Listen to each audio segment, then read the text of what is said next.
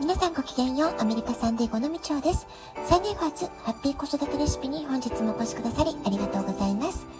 みんな違ってみんないい。ママが笑顔なら子供も笑顔。子育てで悩んでることの解決のヒントが聞けてほっとする。子育てがちょっと楽しく思えてきた。聞いてくださっているあなたが少しでもそんな気持ちになってくれたら嬉しいなと思いながら毎日配信をしております。今週のサンディエゴは朝曇りの日が多くて時には霧雨が降っていたりとても深い霧が出たり午前中はグレーの空が多めでした。あなたはどんな夏を過ごされていらっしゃいますか？さて昨日は久しぶりに読み聞かせについてお話をしました。いかがだったでしょうか？幼い時はもちろん小学生になっても読み聞かせはとても大切です。テクノロジー全盛の時代だからこそ心と心の触れ合いだったり共感するということがとても大事になってくると思います。そしてこれからの時代にますます大切なのが聞く力ではないかなというふうに私は感じています。情報発信する人は増えたし情報も溢れています。でもだからこそ身近なところにいる大切な人の言葉にしっかりと耳を傾ける、まあ、そういう意識はとても大切なんじゃないかなというふうに思っています。今私たちが過ごしている日常は戦争もなく一見平和に見えますが見えない世界の闇を感じたり目に見えない形での戦いがあることを誰もがなんとなく感じてる、まあ、そういう部分もあるんじゃないかなと思います。目に見えないからこそ私たちの潜在意識の中で先が見えない不安を漠然と感じたり、まあ、そういうねマイナスの気持ちを感じてらっしゃる方もいるかもしれませんよね。今夏土曜の期間ということもあってか気持ちがなんだか落ち着かない沈んでしまう、まあ、そういう声も聞こえてきますそんな時は焦らずどうか自分の心の声本当にあなたが求めていることに耳を傾けてあげてくださいね。人の心に寄り添う相手の気持ちや意見に耳を傾ける聞く力というのはこれからの時代。ビジネスでも子育てでもとても大切になってくるんじゃないかなと私は思っています。先日の教育セミナーでもお話ししたんですけれども新しいリーダーシップの形も時代の変化とともに急激に変化しています。今日は私がなるほどなって共感したこれからの時代に大事なリーダーシップに欠かせない3つのスキルのうちから、えー、一番最初のね、ビジョンということについてお話をしてみたいと思っています。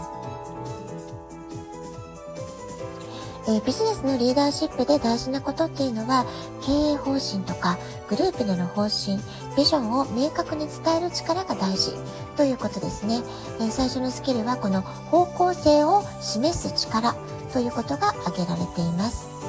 え例えば6月に私はビジネスパートナーの仲間たちと一緒にビジョンボードというものを作ったんですけれども、え前のね、ラジオトークでもこのビジョンボードが何がいいかってことをね、お話ししていますので、気になる方はね、それもぜひ聞いていただきたいんですけれども、まあ、こんな風にパーソナルな人生の目標としてのビジョンを持つこと、これをね、まず一人一人として、個人としてとても大切なことだと思います。それからお仕事の場合、会社とか組織、チームで仕事をしていますから、組織としての行き先、目的地、これをね、明確にその仕事に関わる人たちに示してあげるってこと。これもね、すごく重要なことだと思います。で、これを子育てに置き換えて考えてみると、家庭の中で我が家としては何を一番大切に子育てを考えていくのか。まあ、そういう子育て方針みたいなものになっていくんじゃないかなと思います。その方針があるのとないのとでは、日々の過ごし方とか意識、子供との関わり方、まあ、そういったものがね、全く違ってくるんじゃないかなと思います。で、我が家の場合どうだったかなってちょっとね、振り返ってみますと、私が考えていたのは、これは、えー、以前にもね、お話ししてるかもしれませんが、えー、息子がまあ一人っ子だったってこともあって、周りに愛される人に育ってほしい。これがね、私の中では一番気にしているとか大切にしたいということでした。まあ、これは子育て方針と言ってもいいかなと思います。それから、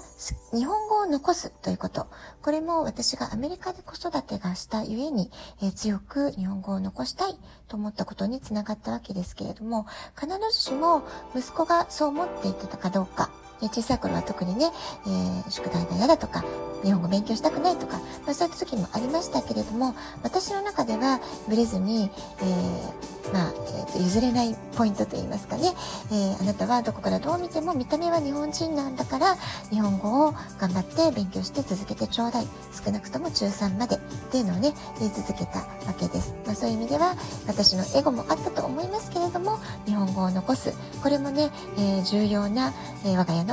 子育て方針だったかなというふうに思います。それから3つ目です。好きなものを徹底的に応援する。まあ、これもね、すごく大事にしてきたことなんですね。まあ、これはどちらかというと私が自分で思いついたというよりは、えー、サンディエゴで出会った素敵な先輩ママさんたちが、えー、子供たちが自分から好きでやりたいと言い出したことは、えー、できる限りえ、やらせてあげて、え、全力で応援する、まあ、そういうね素敵な先輩ママさんたちの経験談を聞いていくうちにあすごく素敵だな私もそういうお母さんになりたいなってことで息子がやりたいと自分から言ってきたものは、え、できる限り反対をしないで反対意見を言わないで、え自分でやってみたいえー、頑張れると思うんだったらやってごらんってことでね好きなものを応援するってことやってきました。で今ね振り返ってみてもこの3つは私の、えー、これまでの18年の子育ての中で長い間ブレずに大切に意識をし続けてきたことだったかなと思います。で、こんな風にね、えー、ビジョンを明確にするってことは、えー、いろんな係、例えば子育てであったり、え、会社の人間関係であったりとかね、まあ、そういったところで、え共通の目的に向かっていく仲間同士がいる間では、このビジョンをしっかりと明確にしておく。みんなが、え共通の理解を持っておくってこと、すごくね、大事なことなんじゃないかなと思います。でそしてもう一つこの宣言するっていうことも大事なんですけれどもビジョンが明確になったならばそれをこうビジュアライズしていつでも目に見える形にしておくとかね、えー、あの会社でもね、キャンペーンのフレーズとか、えー、ポスター作ったりとか、えー、オフィスに貼ったりとかね、すると思うんですけれども、まあ、そういうふうにみんなで宣言をしていくことで、えみんなのこう無意識の中にそれが大事なビジョンなんだってことが刷り込まれていくわけですよね。これすごく大事なことじゃないかなと思います。で、なぜ大事かっていうと、え周りの人にこうやって宣言して、いろんなとこにポスター貼ったりとか、常に視覚情報として目に入る形にしていくと人は無意識のうちに言葉と言動を一致させたい一致させようというふうに、思うものなんだそうなんですね。ですから家庭の中でえこれは必ず我が家では守ってほしい、まあ、そういった決まりとかルールがあるんであればできれば子どもたちの意見も入れながら一緒に家族みんなで作って、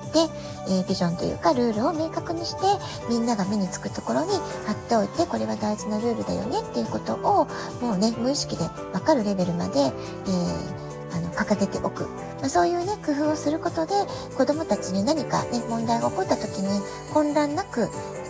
ー善悪を判断する力とか、えこういった時にどういうプログラムソルビングをしたらいいかっていう価値観をね教えていく大大切な価値観を教えていけるってところにもねつながっていくんじゃないかなと思うので、えー、お家の中であってもビジョンを掲げる子育ての方針を、えー、お父さんお母さんに話し合って決めるとか子供が大きくなったら、えー、我が家で一番大事なことはこういう価値観だったよねってことを確認する何かねビジョンを作っていくってこと、えすごくね大事なことなんじゃないかなっていうふうに思います。でそういうね体験を家庭の中でしてきた子供っていうのはのずと学校生活とか自分のコミュニティでの活動とかスポーツとかね、